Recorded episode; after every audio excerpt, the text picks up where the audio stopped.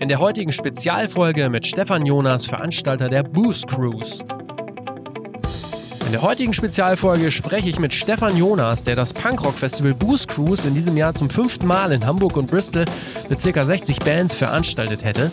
Stefan hat dann kurzerhand ein Online-Streaming-Festival initiiert, dabei festgestellt, dass sich Musikfans auch ganz gerne digital zum Bier auf dem Sofa treffen und mittlerweile über 11.000 Euro Spendengelder über Ticketverkäufe eingesammelt. Das alles über eine neue Community in einer Facebook-Gruppe.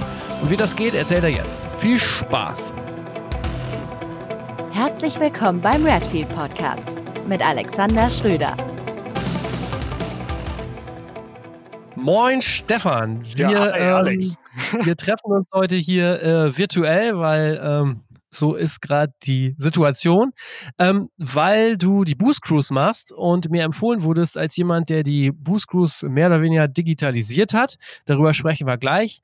Ähm, magst du einmal kurz so sagen, äh, wer du bist und was die Boost Cruise überhaupt ist? Das mag ich natürlich sehr gern tun. Ähm, ja, also vielen Dank für die Einladung erstmal. Ähm, ja, ich, äh, ja, wie, wo fange ich am besten an? Also die, die Boost Cruise ist eher so zufällig entstanden, sage ich mal. Ähm, ich habe mit ein paar Freunden zusammen Fanzine gestartet, irgendwann 2013, 2014 und äh, das Downpour Fanzine ähm, und da gab es zu jeder Ausgabe immer Release-Partys, immer so eine kleine Tour, immer mit ein paar Bands, die im Heft vorkamen, haben dann in Hamburg, Düsseldorf, Frankfurt, Köln äh, so eine kleine Wochenendtour gemacht. Und bei der, ähm, ja, ich glaube, der vierten, fünften Ausgabe hatten wir dann äh, uns überlegt, dass wir in der in Hamburg das Ganze nicht auf, in einem Club machen, sondern auf einer Barkasse. Ähm, da haben wir irgendwie Resolutions und Irish Handcuffs ähm, ja, auf einer Barkasse ein Konzert gespielt und ja, das hat irgendwie so viel Spaß gemacht und äh,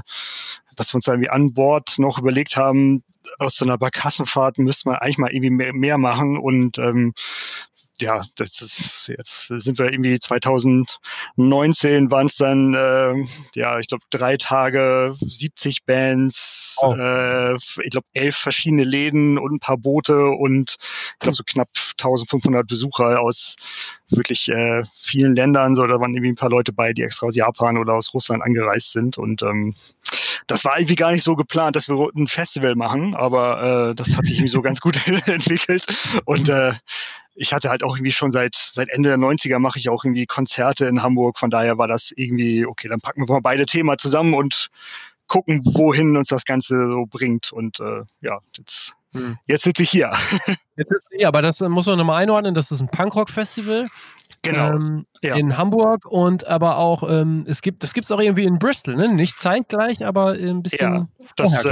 äh, das hat sich auch so entwickelt, ähm, dass ähm, wir jetzt ein paar Touren auch drumherum organisieren für die Bands, die äh, aus den, aus den Staaten angereist kommen und jetzt hier nicht äh, eine Agentur vor Ort haben, dass wir da das Booking selbst übernommen haben und dann haben wir einfach drei Wochen vor dem Boost Cruise in Hamburg gibt's noch nochmal das Boost Cruise in Bristol, ähm, auch ein bisschen kleiner gehalten so und äh, da spielen viele Bands, die dann auch später in Hamburg auch spielen, plus noch ganz viele lokale Bands, die dann nicht nochmal nach Hamburg mitkommen. Mhm, Und das Ganze gibt's auch nochmal im Winter, da gibt's noch das Frosty Boost Cruise in Hamburg, da aber gibt's da nochmal irgendwie im Januar dann nochmal irgendwie auch eine Bootstour und noch ein paar Konzerte in Clubs. Genau. aber klingt nach einer sehr äh, organisatorisch aufwendigen Sache, wenn da mehrere Clubs dann auch involviert sind und so, so viele Bands. Ja, das ist schon, also das ist natürlich die, sind dieselben Arbeitsschritte, als wenn du irgendwie ein Konzert mit drei oder vier Bands machst, ne? aber das ist natürlich äh, nach oben hin skalierbar, irgendwie Ja. trotzdem einfach mehr zeitlicher Aufwand, irgendwie viel mehr Leute mit absprechen musst. Ne? Also dann hast du nicht irgendwie vier, was nicht, Tourmanager, sondern halt 70, so, das ist natürlich dann irgendwie schon äh, manchmal natürlich echt nervend äh, zerreibend so und auch bis da mal wirklich 70 Bands feststehen, hast du ja mit, keine Ahnung, dem Vierfachen an Bands irgendwie mal vom Vorfeld gesprochen und äh, viele haben da keine Zeit oder haben irgendwelche äh, Gagenvorstellungen, die du aber am besten Willen nicht akzeptieren oder nicht, nicht umsetzen kannst. So und ähm, also da, da, ist, da geht viel, viel äh, Arbeit und viel Zeit rein, ja Mhm. klar. Und in diesem Jahr wäre ähm, die Ausgabe Nummer 5 gewesen, glaube ich, ne? Genau, das wäre unser erstes kleines Jubiläum gewesen und äh, ist jetzt auf nächstes Jahr verschoben, aber Ja. ähm, was sehr schade ist, weil jetzt einfach viele Bands dabei gewesen wären, die äh, also wir uns, glaube ich, nie erträumt hätten, dass die dabei sind. Irgendwie so Hot Water Music wären dabei gewesen, Mensingers, äh, Frankie Stubbs von Leatherface, Legwagon. Also da waren irgendwie viele Bands dabei, die wirklich größer sind als, als die Bands, die in den Vorjahren gespielt haben. Und da hätte ich jetzt irgendwie schon gern mal gesehen, wie das alles in dem, dem Umfeld funktioniert und ich hätte auch voll Bock gehabt, irgendwie die Bands halt selbst zu sehen. Und das ist jetzt alles natürlich ein bisschen mhm. äh, erstmal auf Eis gelegt und gucken wie das Line-Up dann nächstes Jahr aussieht. Also versuchen natürlich irgendwie ja. das eins zu eins äh, mit, mit ins nächste Jahr zu nehmen, aber das ist noch nicht so hundertprozentig gesagt, dass das funktionieren wird. Okay. Wie hast du denn, oder wie, also machst du das, du machst das ja wahrscheinlich nicht alleine dann, ne? Das, den Großteil mache ich dann doch schon alleine. Also das ganze Booking, okay. äh, liegt bei mir. Ähm, aber ich habe natürlich ein paar Helfer, die dann, okay. weiß nicht, also beim, beim so Sponsoring-Fragen oder diese ganze, äh, weiß nicht, Excel-Listen führen mit, wie, wenn wir jetzt elf Läden haben, wie viele Leute können denn überhaupt äh, zeitgleich überall irgendwo sein und wie, äh, dass wir nicht Gefahr laufen, dass äh, wir am Ende zu viele Tickets verkauft haben oder viel zu wenig Tickets oder so. Dass da ja. habe ich schon auf jeden Fall Leute, Helfer, die da irgendwie ganz gut drauf gucken können und äh, da bin ich auch froh drüber, dass sie alle da sind. Wie hast du die Situation äh, quasi vor der Absage so wahrgenommen? Hast du ähm, schon sehr früh festgestellt, dass das ein Problem werden könnte oder wie sehr traf dich das dann am Ende? Ja, ich habe irgendwie schon sehr lange gehofft, dass das äh, vielleicht so das erste Wochenende wird nach dieser ganzen äh, Quarantänezeit, sag ich mal, ähm, dass wir da jetzt das erste Wochenende sind, wo wirklich wieder Konzerte wieder stattfinden können. Und äh, das hat sich dann ja aber irgendwann so rausgestellt, dass dieser Zeitpunkt wahrscheinlich noch viel weiter in der Zukunft liegen wird, als das irgendwie das zweite Juni-Wochenende sein könnte. Und ja, also habe dann auch irgendwann einfach äh, ja, so ein bisschen äh, abwägen müssen, was, was wir jetzt eigentlich genau machen. Ne? Also du kannst, das war dann eher so, so, so, so eine rechtliche Frage auch irgendwann. Also irgendwann haben wir schon selber irgendwie gesagt, dass das eigentlich moralisch eigentlich gar nicht mehr mache, sinnvoll wäre oder umsetzbar wäre, da überhaupt ein Konzert zu veranstalten, weil man nicht genau weiß, wer da vielleicht erkrankt und vielleicht im schlimmsten Fall irgendwie vielleicht sogar verstirbt. Und äh, weiß nicht, viele Gäste und Bands könnten gar nicht anreisen, weil die Grenzen dicht sind oder weil die irgendwie komische Auf Reiseauflagen bekommen und äh, da war es irgendwie einfach nur eine Frage der Zeit, bis wir wirklich irgendwie, bis, bis dann eine staatliche Ansage kommt, äh, dürfen einfach keine Veranstaltung bis Ende August, das ist glaube ich jetzt, äh, stattfinden und das, das betrifft auch uns, so dass es irgendwie ziemlich cool, dass dieser rechtliche Rahmen auch besteht, dass da keiner irgendwie jetzt nochmal auf die Idee kommt, irgendwie doch nochmal einen Anwalt einzuschalten und irgendwie eine Gage von uns einzufordern oder sowas. Ne? Das, das mhm. ist für mich auf jeden Fall beruhigender, weil ich dachte, okay, also dann dadurch, dass wir oder ich oder alle von uns irgendwie das äh, eher so nebenberuflich machen und das wirklich äh, kein Geld für uns selber einbringen, sondern sich das einfach selber nur tragen soll, wäre das natürlich irgendwie sehr erschreckend gewesen, wenn wir jetzt kein Festival veranstalten können, keine Einnahmen haben und im schlimmsten Fall mussten welche Bands bezahlen dafür, dass sie nicht spielen. So, das ist, äh, so, so ist es zum Glück nicht geworden. Also von daher bin ich, so wie es jetzt am Ende lief, ist, das wahrscheinlich die, die beste Lösung, so, ne? dass wir sagen können, okay, es wird einfach auf nächstes Jahr verschoben, dein Ticket bleibt gültig, die Großteil der Bands können zu denselben Konditionen spielen. Also es mhm. ist zwar schade, dass wir jetzt noch ein Jahr warten müssen, aber es ist, äh, glaube ich, das Beste, was man in dieser Situation gerade machen kann. Und wann hast du angefangen, dich damit auseinanderzusetzen, noch ein neues Konzept für das Festival auszudenken, dass quasi in diesem Jahr überhaupt noch was stattfindet? Ja, also ich, ich, es ging eben los, dass so Online-Konzerte stattgefunden haben und dachte mir, okay, also jetzt irgendwie so zwei Bands mir bei Instagram angucken, finde ich jetzt gar nicht so spannend, äh, muss ich sagen. Aber irgendwie, wenn man vielleicht irgendwie so einen Festivaltag organisieren kann, äh, fände ich das irgendwie schon eine ganz coole Lösung, weil es irgendwie natürlich zum einen, wie die Bands sind, die du sehen willst, aber auf so einem Festival passiert natürlich auch noch viel mehr, was, was halt nicht nur die Auftritte der Bands sind. Ne? Also da, da ist natürlich irgendwie ja. auch spannend, die Leute zu treffen und sowas. Ne? Das, das kannst du natürlich vielleicht irgendwie in einem anderen Rahmen besser machen und haben uns dann letztlich äh, für eine Facebook-Gruppe entschlossen, so die wir jetzt irgendwie als, als Festival-Ground nutzen. Ähm, da sind, glaube ich, auch mittlerweile irgendwie 1500 Personen drin, die irgendwie zu, also die halt Eintritt bezahlt haben dafür. Also da, da haben wir extra noch mhm. irgendwie, es gibt, also kannst ein Ticket kaufen. Auf dem Ticket ist dann der Link zur Gruppe, wirst dann reingelassen. Also eigentlich quasi ah, okay. wie, wie bei einem normalen Konzert so und äh, das Geld wird dann halt irgendwie äh, gespendet dann so, ne? Also das, das ist so ein bisschen ja. das, was, was jetzt statt Festival offline irgendwie dann in der Online-Welt stattfindet. Okay, cool. Coole Idee eigentlich. Ähm, aber ähm, erzähl mal gut, ihr, ihr, macht ja nicht nur einen Tag jetzt Festival, oder? Ja, das hat so angefangen mit einem Samstag, der bombastisch lief, fand ich. Also da war, ich weiß nicht, also ich habe mir so ausgemalt, okay, da kommen vielleicht 30, 40 Leute zusammen und äh, wir haben dann irgendwie so, weiß ich nicht, wenn wir 500 Euro spenden können, äh, sähe das schon mal ziemlich großartig aus so und äh, da waren teilweise 400 Leute dann zeitgleich in, bei, bei den Streams dabei und äh, wir haben am Ende vom ersten Festival, ich glaube, fast schon 4000 Euro zusammen gehabt. Ähm, da, das war irgendwie, hätte ich beim besten Willen nicht erwartet. Also ich, ja.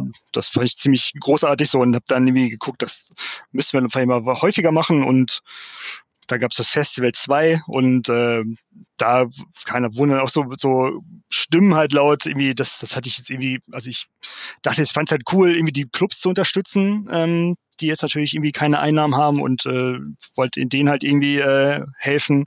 Fand es für die Bands cool, dass sie irgendwie ze sich zeigen können, aber ich hatte irgendwie gar nicht dran gedacht, dass so auch natürlich Leute irgendwie auch so weiß nicht, irgendwie sich auch ein bisschen alleine zu Hause fühlen. Und das war eben so von vielen so das Feedback, so dass es erst so der erste Tag seit Wochen ist, auf den sie sich richtig gefreut haben und okay. ähm, so mit Freunden zumindest virtuell irgendwie abgehangen haben und keine Ahnung, wie viele Leute irgendwie von sich selbst irgendwie so Fotos in die Gruppe gestellt haben, wie sie gerade irgendwie Bier trinken auf dem Sofa sitzen und haben sich zum Shots trinken verabredet und sowas. Ne? Das, das äh, war natürlich total cool und ähm, haben dann dann so ein bisschen äh, beschlossen eigentlich, dass wir das so im Zwei-Wochen-Rhythmus jetzt erstmal durchziehen, bis es wieder richtige Konzerte geben kann.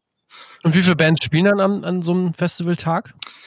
Ja, am Anfang waren es zu viele, sag ich mal, aber ich glaube, da waren wir bei, weiß nicht, so 25, 30. Ich habe einfach Boah. alle Bands angeschrieben, die ich kannte, so und dachte, ja werden schon ein paar Leute antworten. Das haben natürlich alle geantwortet. Ja klar, bin dabei, bin dabei. so.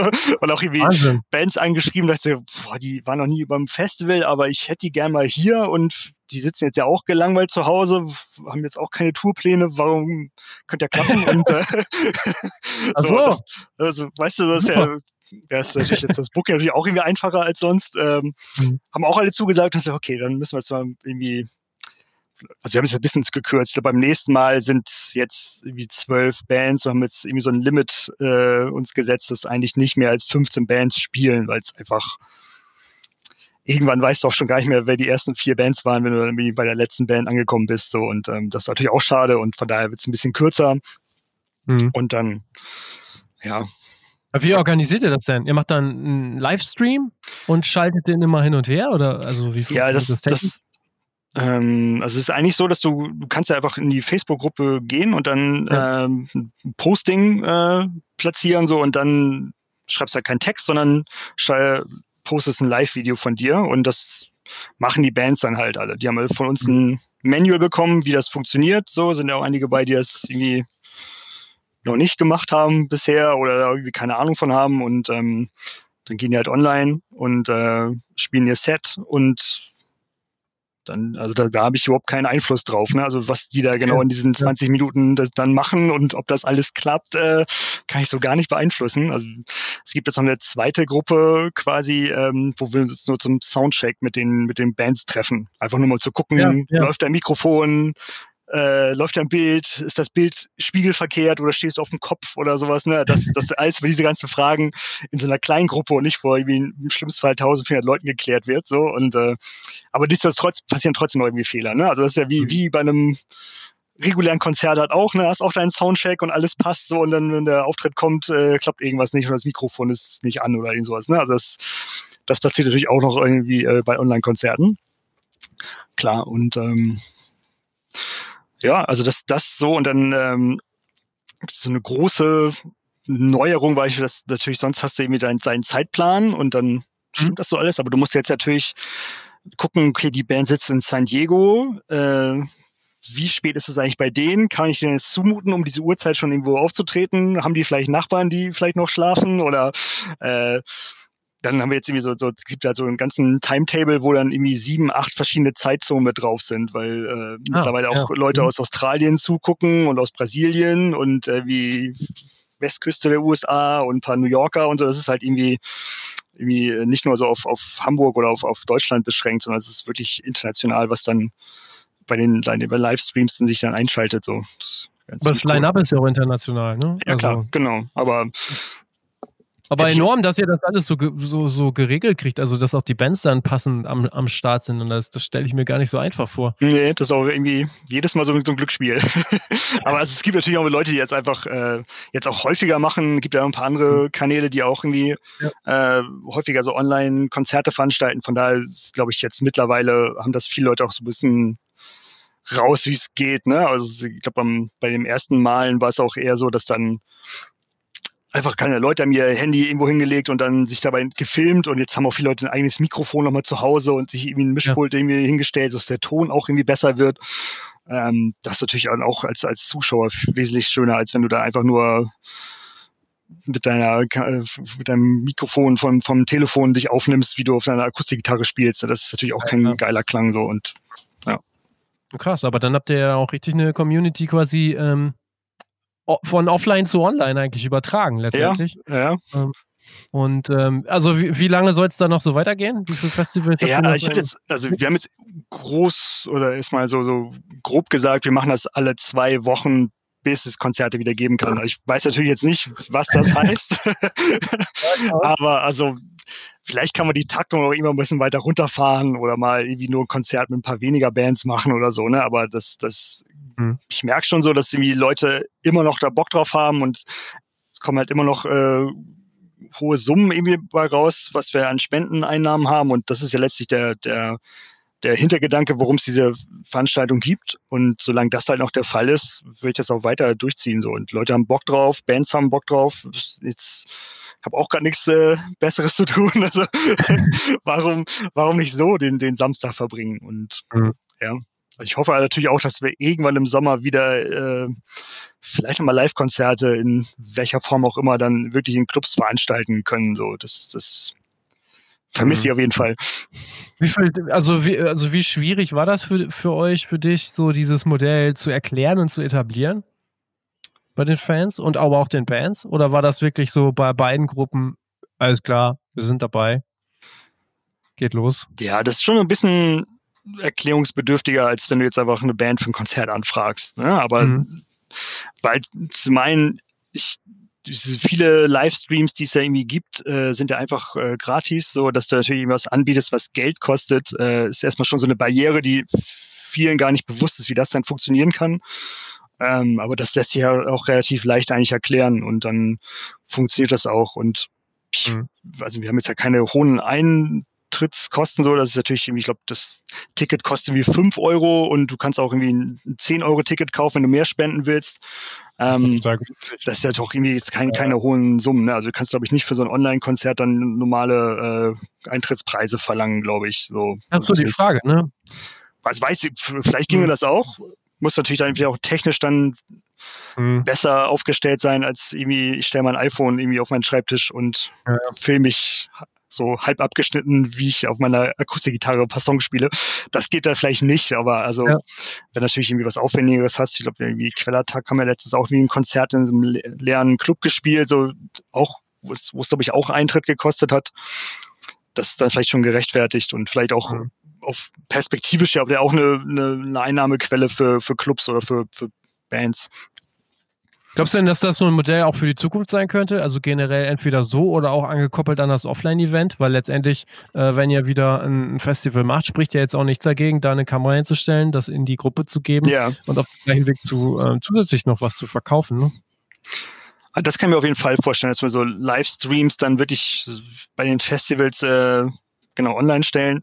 Ich kann mir aber auch zum Beispiel vorstellen, dass wir wenn es dann immer wieder möglich ist, Konzerte zu veranstalten, dass sie trotzdem nochmal so ein Online-Event im, im Winter machen. Ne? Also ich glaube, hat ja irgendwie keiner vielleicht irgendwie Bock auf einen, an einem Sonntagnachmittag rauszugehen und durch den Regen zu laufen, um sich dann irgendwie ein Konzert anzugucken. Und das kann man ja vielleicht einfach mal dann nochmal in der Gruppe stattfinden lassen und dann auch wieder Spenden zu sammeln für irgendeinen, weiß ich nicht, was auch immer dann aktuell ist, so irgendwie ein Club, mhm. eine Band, irgendein Verein, was, was wird sich dann zeigen so. Aber irgendwie mhm. finde ich die, die, dieses, dieses Format eigentlich ziemlich äh, cool. So, ich glaube, das wird auch von vielen super angenommen und weiß ich, Leute fragen schon, ob es irgendwie auch Merch für fürs Boatless Boost Cruise gibt, so, aber ja. ja. Ja, scheint, also scheint ja ganz spannend zu sein, wenn man da die Fans hat, dass man die quasi in, in noch mehr ins Online holt und dann auch daraus wieder was aufbaut. Also ja. klingt gut. Wie viel äh, Geld habt ihr bislang so an Spenden einsammeln können? Ich glaube, wir sind jetzt bei knapp 11.000 Euro. Das ist auch schon eine Ansage.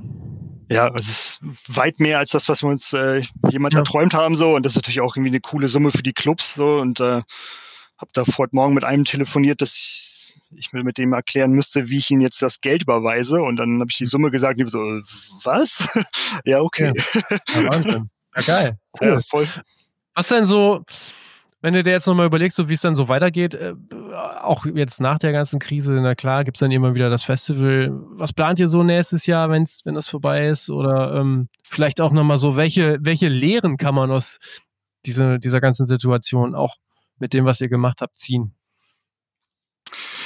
Äh, ja, also wie es weitergehen soll, das, das kann ich irgendwie so, so gar nicht sagen. Also ich äh, würde schon sagen, dass wir so in den Startlöchern stehen, dass äh, sobald es Konzerte offline wieder geben darf, dass wir Konzerte veranstalten mit lokalen Bands, mit überregionalen Bands, dass wir da schon mal irgendwie so ein bisschen wieder was veranstalten und äh, da vielleicht auch so ein paar Soli-Konzerte noch machen, ähm, so dass wir wirklich diese ganze Infrastruktur, die wichtig ist für, für Konzerte, dass die auf jeden Fall bestehen bleibt. So ich, da gibt es halt irgendwie einige Läden in Hamburg, die da finanziell überhaupt nicht gut aufgestellt sind so und äh, die können sich, glaube ich, jetzt irgendwie, dass die überhaupt noch irgendwie ähm, bestehen gerade, ist eh schon ein Wunder und äh, da, da sollte man vielleicht irgendwie das auf jeden Fall unterstützen, dass das äh, dass natürlich auch so Läden wie das Hafenklang oder das Molotow oder der Gun Club auf jeden Fall eben alle, alle bleiben über äh, in der Zukunft mhm. so. Und ähm, das war auf jeden Fall so als, als das, so das, das Hauptziel erstmal von mir, so dass die ganzen Läden weiterhin da sind und dass wir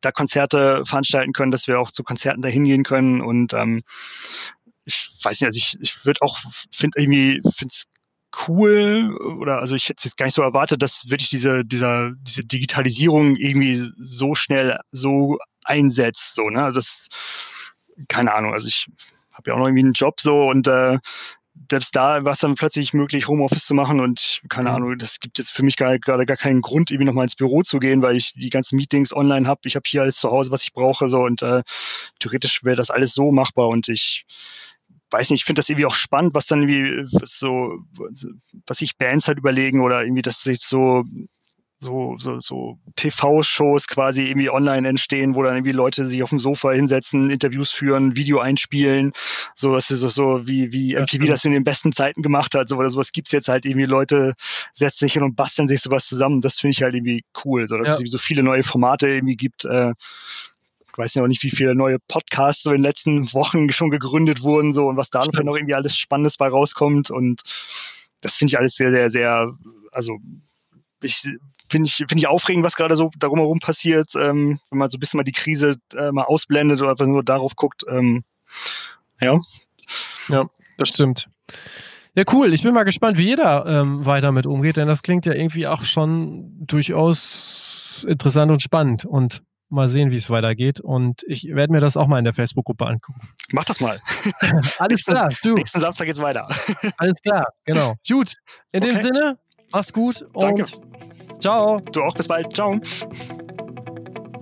Das war jetzt die zweite Folge unserer Spezialwoche ähm, zum Thema die Musikbranche in der Corona-Krise, wo ich jeden Tag in einem kurzen Podcast mit einem Gast spreche. Morgen mit Michael Milkowski von Morecore, denen sind die kompletten Morecore-Partys natürlich auch weggebrochen. In einem 24-Stunden-Stream haben die über 15.000 Euro Spendengelder eingesammelt. Wie das äh, funktioniert hat und wie es dem Magazin derzeit geht, hört ihr morgen. Macht's gut. Ciao.